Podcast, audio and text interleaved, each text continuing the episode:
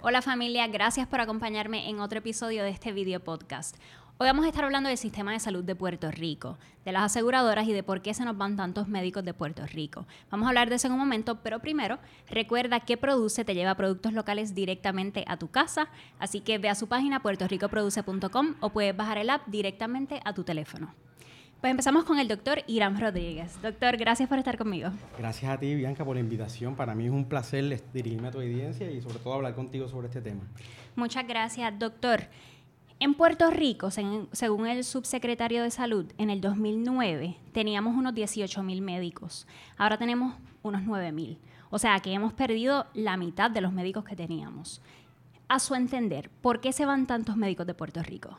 Pues mira, es una muy buena pregunta, Bianca. Las causas es multifactorial, pero uno de los factores principales, sin duda alguna, eh, se debe a las aseguradoras de salud. ¿Por qué digo que se debe en gran parte a las aseguradoras de salud? Pues mira, las aseguradoras de salud unilateralmente determinan cuántos médicos deben haber en su red de proveedores. Y en el caso mío, por ejemplo, y de otros médicos jóvenes que aplicamos, que tenemos todos los credenciales que establece la ley, las aseguradoras nos deniegan la oportunidad de ser proveedores porque su red está llena. Eso es un poco irónico, porque como tú dices, estamos perdiendo médicos. Hay leyes en Puerto Rico que se crearon para retener los profesionales de la salud y que las aseguradoras digan que su red está llena, pues como que no concuerda. ¿De dónde ellos sacan esos datos? Hay algo que le llaman el, Network Adequacy, perdona el Spanglish, que yo creo que es la de qué tan adecuada es la red si cumple con la cantidad de proveedores que debe tener en base a los miembros. Y yo nunca he visto esos datos, que, esto se debe hacer de manera objetiva y, no, se ha, no se ha hecho de esta forma. Yo cubro muchos temas donde se hacen denuncias eh, de injusticia, pero te tengo que decir que este es uno que me toca de cerca porque yo sé que mucha gente se identifica con la impotencia que uno siente cuando tiene un familiar en el hospital y sentir primero que a veces las aseguradoras no quieren cubrir el tratamiento que hace falta para salvarle la vida a un familiar o que no haya médicos, que, que tengas un familiar que necesita un tratamiento y que no haya un médico disponible porque se nos están yendo los médicos. Eh, eh, por eso es un tema que he querido tocar hace mucho tiempo. Eh, háblame de, como médico, cuáles son esas experiencias que has tenido que ver de cerca. Pues mira, a mí lo que eso que tú dices me toca bien de cerca también. De hecho, a mí honestamente me da miedo enfermarme en Puerto Rico, particularmente que, que me dé, Dios no quiera, un derrame cerebral o algún familiar, porque en Puerto Rico no tenemos casi neurocirujanos. Y, por ejemplo, el único centro de stroke donde tú puedes ir y donde te pueden ofrecer el tratamiento óptimo según lo que establece la literatura y las investigaciones que hemos hecho es, en Cagua. Eso que es algo bien chocante.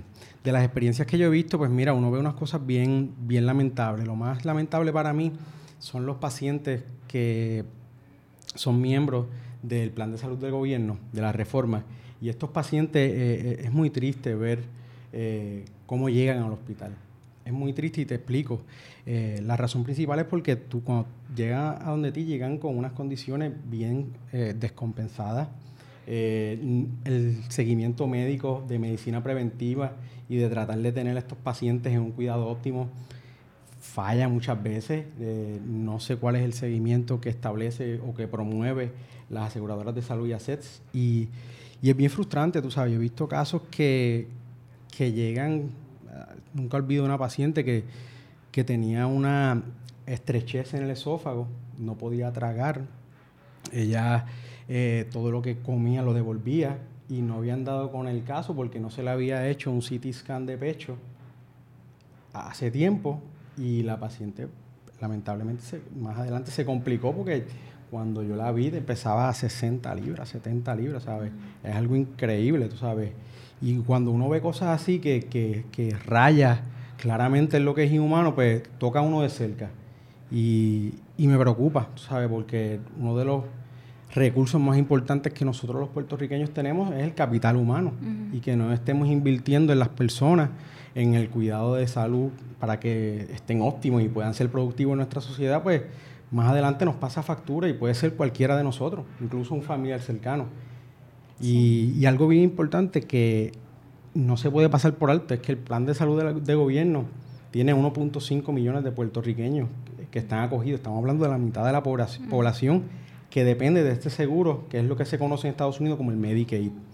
Y esos son los más chocantes, porque el sistema realmente no, no funciona. No funciona la medicina preventiva y cuando ya el paciente llega, pues llega a un estado que muy poco a veces lo que podemos hacer para, para revertir las complicaciones que han, que han desarrollado con el tiempo.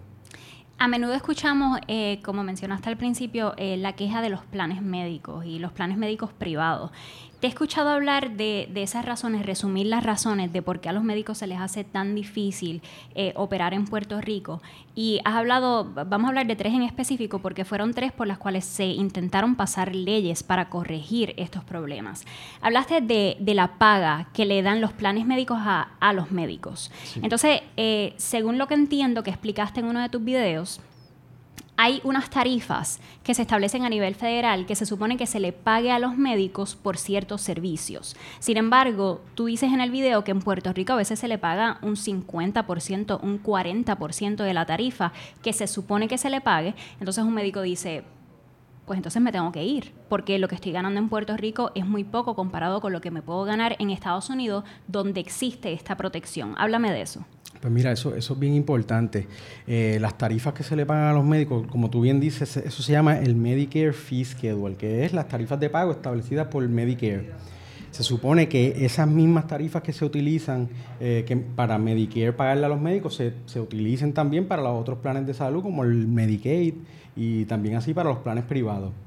Sin embargo, debido a la falta de regulación, y estamos hablando de unas compañías eh, privadas for profit que han generado ganancias récord, si miran los, los diarios del año pasado, eh, pues ellos buscan ahorrar y de la forma que buscan ahorrar muchas veces a cuesta del paciente y a cuesta del médico y los proveedores y el servicio se ve afectado.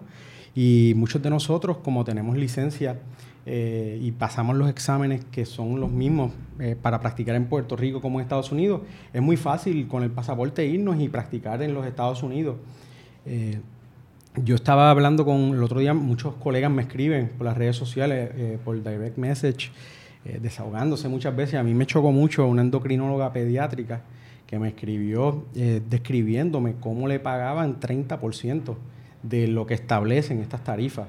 Y es una lucha, tú sabes, para, para que te paguen el 30%, muchas veces te deniegan esa factura, tienes que someterla de nuevo con otras justificaciones. O sea, el tiempo que uno invierte también luchando en el tirijala con las aseguradoras eh, se convierte en una situación bien frustrante para nosotros porque no entrenamos para eso, nosotros queremos ayudar a las personas y queremos darle el máximo, pero tenemos familia, tenemos deudas, tenemos unas responsabilidades como individuos.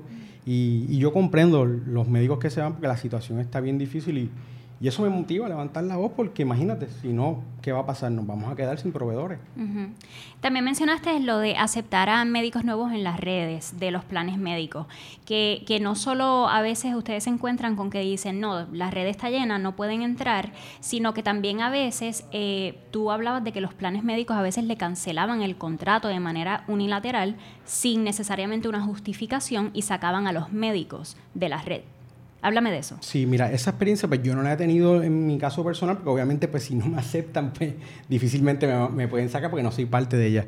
Pero sí, en esta década del 2010, 2005 en adelante, eh, uno escuchaba a menudo otros colegas, veía las noticias de cómo un médico cierra oficina y se va del país, y cuando tú mirabas porque el plan le sacó de su red, si ese paciente veía 300, 400 pacientes de esa red, pues estamos hablando que una cantidad significativa de su ingreso se fue recortada y, a veces es lo suficiente para impedirle eh, poder cubrir los gastos operacionales.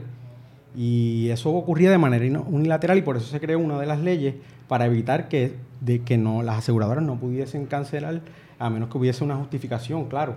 Pero muchas veces, la mayoría de las veces de los casos que yo escuché, pues no había una justificación. A veces lo que le llamaban es que era un médico gastón, eh, porque obviamente si tú le recetas al paciente, tú quieres ayudarlo, hay medicamentos que son más eficaces que otros. Y yo no tengo nada en contra de practicar una medicina que sea costo efectiva, siempre y cuando eh, la alternativa del medicamento sea igual de efectiva. Pero cuando tienes uno superior, pues yo no voy a estar pensando en cuál es más caro o más barato, yo quiero lo mejor para el paciente. Y ese es un punto bien importante y, y, me lleva a esa tercera razón que escucho tan a menudo, que el médico le receta algo al paciente, la aseguradora eh, termina diciendo no lo puedo cubrir, no lo voy a cubrir, entonces el médico dice, pero entonces ¿quién está practicando medicina? ¿Yo o los planes médicos? Si esto es lo mejor para el paciente, ¿cómo se lo vas a, denegar? Y he visto reportajes donde la gente dice, ¿sabe? Es una cuestión de vida o muerte. Esto es una medicina que le puede salvar la vida a este paciente, pero la aseguradora no la quiere cubrir y esa ley que se creó para tratar de proteger al paciente, al final, y vamos a hablar un poquito más de por qué no, está operante en este momento, pero háblame de, ese tirijala con las aseguradoras que tienen que tener los médicos. Sí, mira, para, digamos, yo quiero eh, recetarle al paciente un medicamento particular que yo sé que un paciente diabético con enfermedad cardiovascular le mejora la sobrevida, o sea, que le baja la mortalidad. Eh, yo se lo receto porque la evidencia es amplia entonces la aseguradora viene y, deniega el medicamento y, dice, mira, tienes que proveer una justificación. Y uno se queda como que, mira, pero que, que tú lo, ven y evalúalo conmigo, es lo que falta, tú tienes la, capacidad para tomar esa decisión. Eh, y uno tiene que preparar una justificación, eh, mira, este paciente trató esta otra terapia o este medicamento le mejora la sobrevida y tiene menos complicaciones en el futuro. Y luego, después de eso, ahí lo, aprueban. El problema que esto tiene es que lo que ocasiona muchas veces es un, retraso en, la terapia médica, porque digamos, el paciente necesita el medicamento hoy y en ese tira y jala, lo que uno, la aseguradora se comunica con el médico y se le provee la justificación, pasan cinco, seis días. Estamos hablando de casos muchas veces que, se, se han eh, han salido públicamente de donde se le deniega insulina a pacientes con diabetes tipo 1. La diabetes tipo 1, para que tengan una idea, es una condición en donde el paciente no produce insulina y necesita la, insulina inyectada para cumplir las eh, necesidades metabólicas del cuerpo. O sea, sin ese medicamento el paciente invariablemente, eh, dependiendo del tiempo que esté sin él, va, puede fallecer, o sea, va a fallecer y puede desarrollar complicaciones serias que terminan hospitalizados y con una alta mortalidad. Mm. Y es bien frustrante eh, ver eso cuando uno sabe que el daño que le pueden hacer, porque muchos pacientes de estos también son jóvenes, los que padecen de diabetes tipo 1. Entonces, para estas tres cosas que hablamos, eh, la paga de las tarifas a los médicos, eh, que se acepten en las redes y que no se les cancele el contrato sin justificación y las recetas, que se respete el juicio del médico cuando le receta algo al paciente. Para estas tres cosas se pasaron leyes en Puerto Rico para tratar de aliviar estos problemas, de proteger al paciente. Pero sabemos que, que por lo menos para algunas de ellas la Junta de Supervisión Fiscal se opuso porque dijo que costaría demasiado dinero y que el gobierno de Puerto Rico no tiene el dinero para esas leyes. Entonces sabemos que algunas de estas leyes, aunque la legislatura electa por el pueblo y el gobernador o gobernadora electa por el pueblo decidieron pasar esta ley, la Junta dijo, no va. ¿Qué dices tú a eso? Pues mira, para mí eso es bien chocante porque la Junta tiene unas proyecciones que para mantenernos fuera de la bancarrota a largo plazo tenemos que tener un crecimiento económico. Y el como hablamos eh, anteriormente, uno de los eh, recursos más importantes que nosotros tenemos es el capital humano. O sea, que invertir en la salud a largo plazo está en nuestro mejor interés para seguir creciendo económicamente como país. Eso es la primera discrepancia que uno nota. La segunda discrepancia es que eh, es indignante ver cómo una junta no electa veta leyes que fueron democráticamente creadas bajo todos los mecanismos que establece nuestra constitución. Eso es sumamente chocante y más importante también, diría yo, porque hay una, hay una cuando uno mira, eh, levanta muchos cuestionamientos si la Junta tiene otros intereses, porque te voy a dar un ejemplo. Eh, el expresidente de la Junta de Control Fiscal, José Carrión III, cuando sale de, de, su rol como en la directiva de la Junta de Control Fiscal, a donde pasó a trabajar subsiguientemente fue a MCS Holdings como el CEO. Y entonces tú tienes a una junta, ya él no está, renunció después, unos meses después, pero levanta unos cuestionamientos serios, que tengas una junta de control fiscal que esté sobrevalorando ciertos factores, no la salud del pueblo, eh, que está en el mejor bienestar de todos, claramente, y que vete leyes que subsiguientemente el expresidente vaya a dirigir una aseguradora que se beneficia de que esas leyes sean vetadas. Así que eso es algo que se debe investigar, yo pienso, porque no levanta muchas interrogantes. Yo hablo mucho de la Junta de Supervisión Fiscal, eh, especialmente desde el ángulo de que son miembros que no fueron electos por el pueblo. Es una Junta que fue impuesta por los Estados Unidos y que vaya por encima del gobierno local y electo por el pueblo. Es impresionante y es una de las razones principales por las cuales las personas dicen que Puerto Rico todavía es una colonia de los Estados Unidos. Eh, pero te pregunto, a mí algo que me chocó es que quizás la justificación de que cuando se trata del plan médico público del gobierno, la Junta puede decir, el gobierno no tiene el dinero para pagar estos medicamentos que son más caros.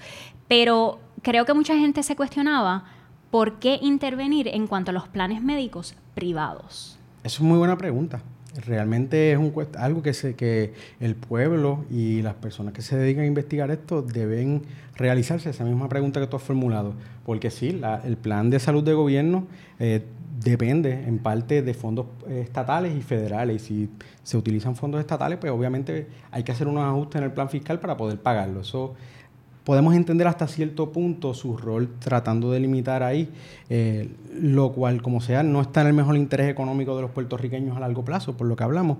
Pero sí, es interesante que eh, no se pueda fiscalizar y establecer estas tarifas de pago y este tipo de sistemas y estas leyes con los planes privados eh, comerciales que operan en Puerto Rico y así también con los planes Medicare Advantage que operan enteramente con fondos federales.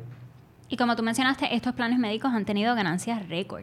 Eh, Telemundo hizo un reportaje de esta ley que, se supone que protegiera a los pacientes en el tema de las recetas y reportaron que en el 2020 los planes médicos recibieron ganancias de las primas, que es lo que paga el cliente al plan médico, 9.4 billones, 9.4 billones de dólares. Estamos hablando de unas ganancias astronómicas. que, que el decir, bueno, es que el plan médico quizás no puede costear eso, pues vemos que no es cierto porque las ganancias han, sido demasiadas.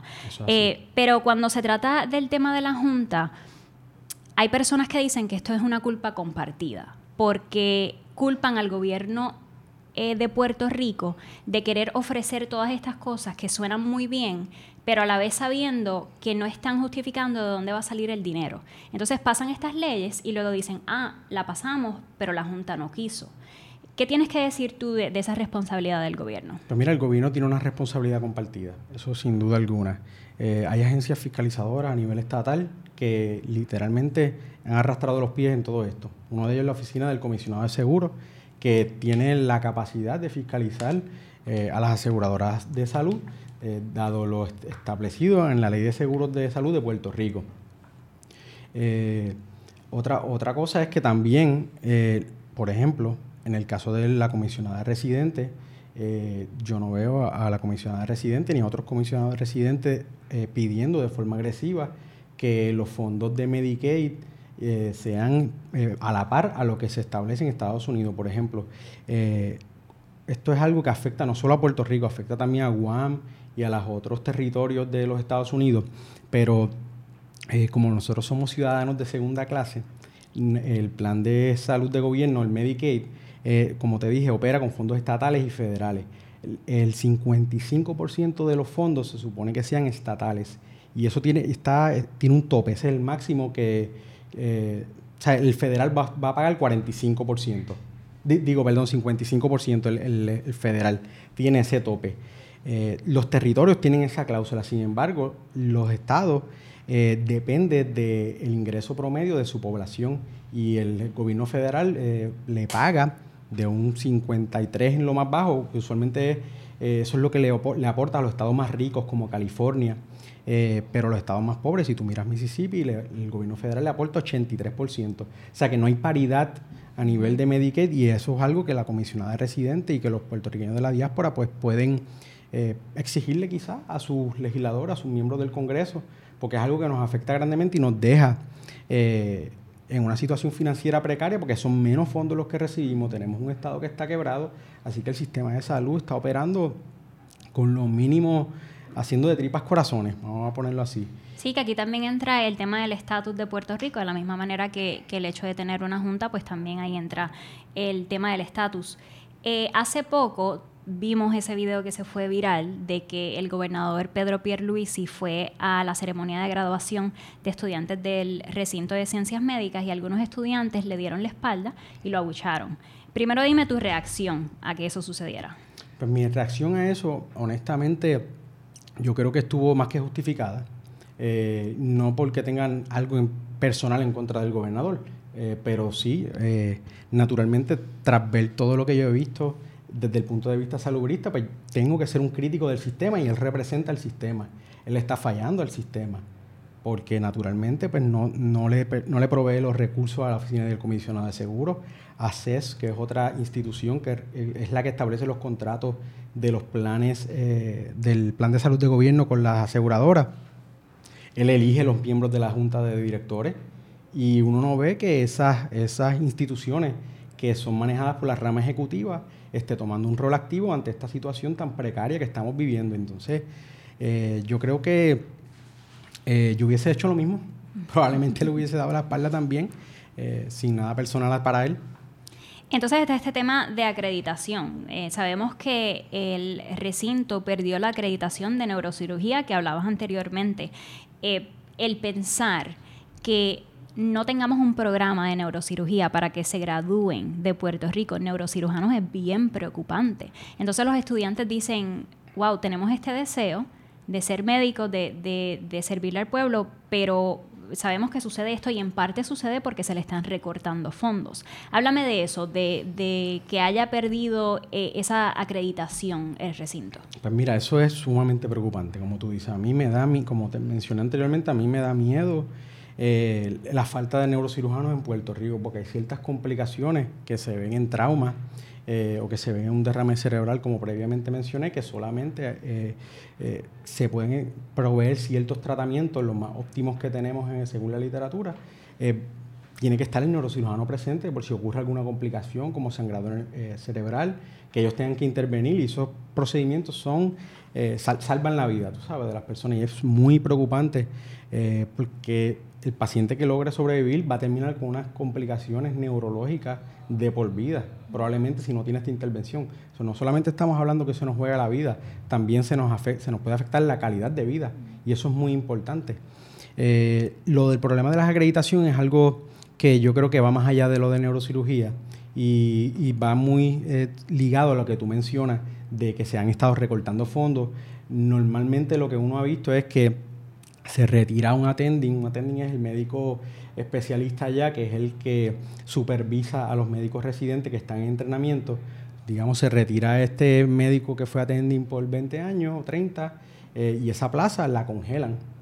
Entonces, uno de los problemas por la cual probablemente perdió la acreditación y por la cual probablemente otros eh, programas de residencia se pueden ver eh, en riesgo su acreditación es porque existe a veces una falta de supervisión y la Junta Acreditadora, el ACGME, eh, exige que estos residentes que están bajo entrenamiento tengan una supervisión específica en donde tiene que haber un, un attending physician presente para que ellos puedan discutir los casos o pueden incluso intervenir en caso de un procedimiento o, ya sea eh, hablar o discutir algo con el paciente. O sea, esa supervisión tiene que estar porque es un programa académico, no tan solo es que los residentes van a ir a, trabajar y ya.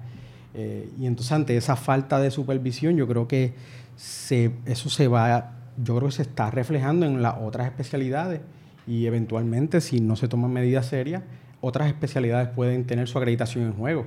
Y estaba leyendo un artículo de Pulso Estudiantil donde los estudiantes dicen, aquí también entra la Junta, porque la Junta ha sido eh, quien ha ordenado también estos cortes de presupuesto y, decía el artículo que estamos hablando de unos 17 millones de dólares que obviamente afecta cómo puede operar el recinto. Entonces, eh, los estudiantes dicen que estas son las crónicas de una muerte anunciada, dicen, porque protestaron, porque hicieron huelga, porque dijeron no nos corten el presupuesto porque estas van a ser las consecuencias. Entonces, parece ser que, que esto se venía diciendo, pero no se escuchó a los estudiantes. ¿Qué, dices tú acerca de eso? Pues mira, yo creo que en ese sentido los estudiantes sí tienen la razón, porque eh, generalmente los movimientos estudiantiles son los que levantan banderas en la sociedad, no tan solo en Puerto Rico, en otras sociedades también. Los estudiantes son los primeros que levantan banderas y los que hacen señalamiento de, problemas que, que, vienen en camino, ¿sabes? Porque cuando el río suena, como dicen, es, porque algo trae, eh, trae agua. Entonces, eh, yo creo que se debe escuchar más a, la clase estudiantil eh, en diferentes aspectos porque ellos tienen una preocupación genuina por, los puertorriqueños y por eh, el bienestar de todos en general. Te pregunto, te voy a presentar un, un argumento que he visto en las redes sociales donde hay gente que dice, también es que quizás los médicos están buscando ganar más dinero. O sea, que cuando entraron a esta profesión se supone que fuera a salvar vidas, no hacerse rico. Quizás ganan menos en Puerto Rico, pero estarían sirviéndolo a su pueblo. Básicamente es una crítica de por qué se van los médicos simplemente porque van a, cobrar más en Estados Unidos cuando pudieran quedarse en Puerto Rico y servirle a su pueblo. ¿Cómo respondes a eso? Pues mira, yo creo que va, un va más allá de eh, lo que uno cobra. Yo creo que también hay un factor muy importante que mucha gente pasa por alto, porque obviamente cuando no están en carne propia viviendo lo que uno vive, pues no, no pueden ver ese punto de vista y yo lo voy a aprovechar a compartir, y es la calidad de vida. Aquí por el volumen de pacientes que muchas veces nosotros tenemos que ver, por la escasez que hay, eh, el volumen de pacientes es abrumador. Eh, y para tú ofrecer un cuidado de servicio te va a tomar muchísimas horas. So, eh, no tan solo quizás vas a ganar más dinero allá, vas a tener una mejor calidad de vida, vas a tener quizás ciertos fines de semana libres para disfrutar con tu familia. Eh, vas a tener ciertas, vas a tener una calidad de vida mejor en general y, vamos, tenemos que reconocer que los médicos y los profesionales de la salud somos seres humanos también. Eh, que no tan solo es el dinero, yo creo que en gran parte es la calidad de vida y eso es lo que más a mí me, ha tocado de cerca. Eh, porque en mi caso, pues yo no, no, me apunté para hacer dinero, puede que hayan otros que sí, pero a mí lo más que me afecta de cerca es la, calidad de vida, porque soy un ser humano y yo no, eh, no quiero vivir solamente para trabajar, 16 horas diarias, eh, que me estén llamando en la noche montones de veces, que no tenga quien me cubra, eh, los pacientes que están en el hospital. Y eso lleva a lo que se conoce como el burnout. Y eso es un problema serio, porque el burnout afecta cómo uno, cómo uno puede el, servicio que uno puede ofrecer, porque vamos a estar eh, eh, en un estado mental que no, no es el, natural, no es el óptimo de nosotros. El subsecretario de Salud dijo recientemente que algunas de las soluciones que están mirando para atraer médicos a Puerto Rico y para que no se vayan es que están pidiéndole a la Junta ofrecer un 4% de incentivos contributivos a la clase médica y también posiblemente pagarle los préstamos estudiantiles a los médicos que están afuera para que regresen. ¿Qué te parecen esas ideas? Pues mira, esas ideas eh, son buenas, o sea, no puedo decir que estoy en contra de ellas, pero sí tengo que decir que no resuelven el problema, porque si tú tienes, de, no sirve de mucho que tú eh, le des un 4% cuando el salario aquí promedio, digamos, va a ser 100 mil dólares, por poner un número, versus en los Estados Unidos va a ser 350 mil, 400 mil, o que salen mejor pagando los impuestos, tienen mejor calidad de vida y como sea, pues con todos los impuestos van a ganar más porque en, general eh, eh, factura mucho más dinero. El 4% pues eh, no atiende la raíz del problema. Yo creo que hay que fiscalizar a las aseguradoras de salud, creo que hay que fiscalizar a las administradores de servicios de farmacia y, y se debe establecer un pago justo para los profesionales de la salud y no tan solo para nosotros, los profesionales de salud mental, los laboratorios, las farmacias todos estos servicios del sistema de salud se ven afectados por las prácticas de estas instituciones privadas que están reportando ganancias récord. Y, mira, yo no tengo nada en contra de que la gente genere ganancia, pero lo que sí estamos en contra es del capitalismo depredador que ellas muestran y que claramente se ve en el cuidado que, y el estado de salud de nuestros pacientes. Doctor, muchísimas gracias por tu tiempo, por estar aquí conmigo a hablar de estos temas. Es algo que quiero darle seguimiento y espero poder hacer un reportaje más a profundidad. Así que muchísimas gracias por estar aquí conmigo. Gracias a ti por la oportunidad. Te lo agradezco muchísimo por mostrar interés sobre este tema que es muy importante. Gracias y gracias a ustedes por estar aquí con nosotros y les espero para el próximo.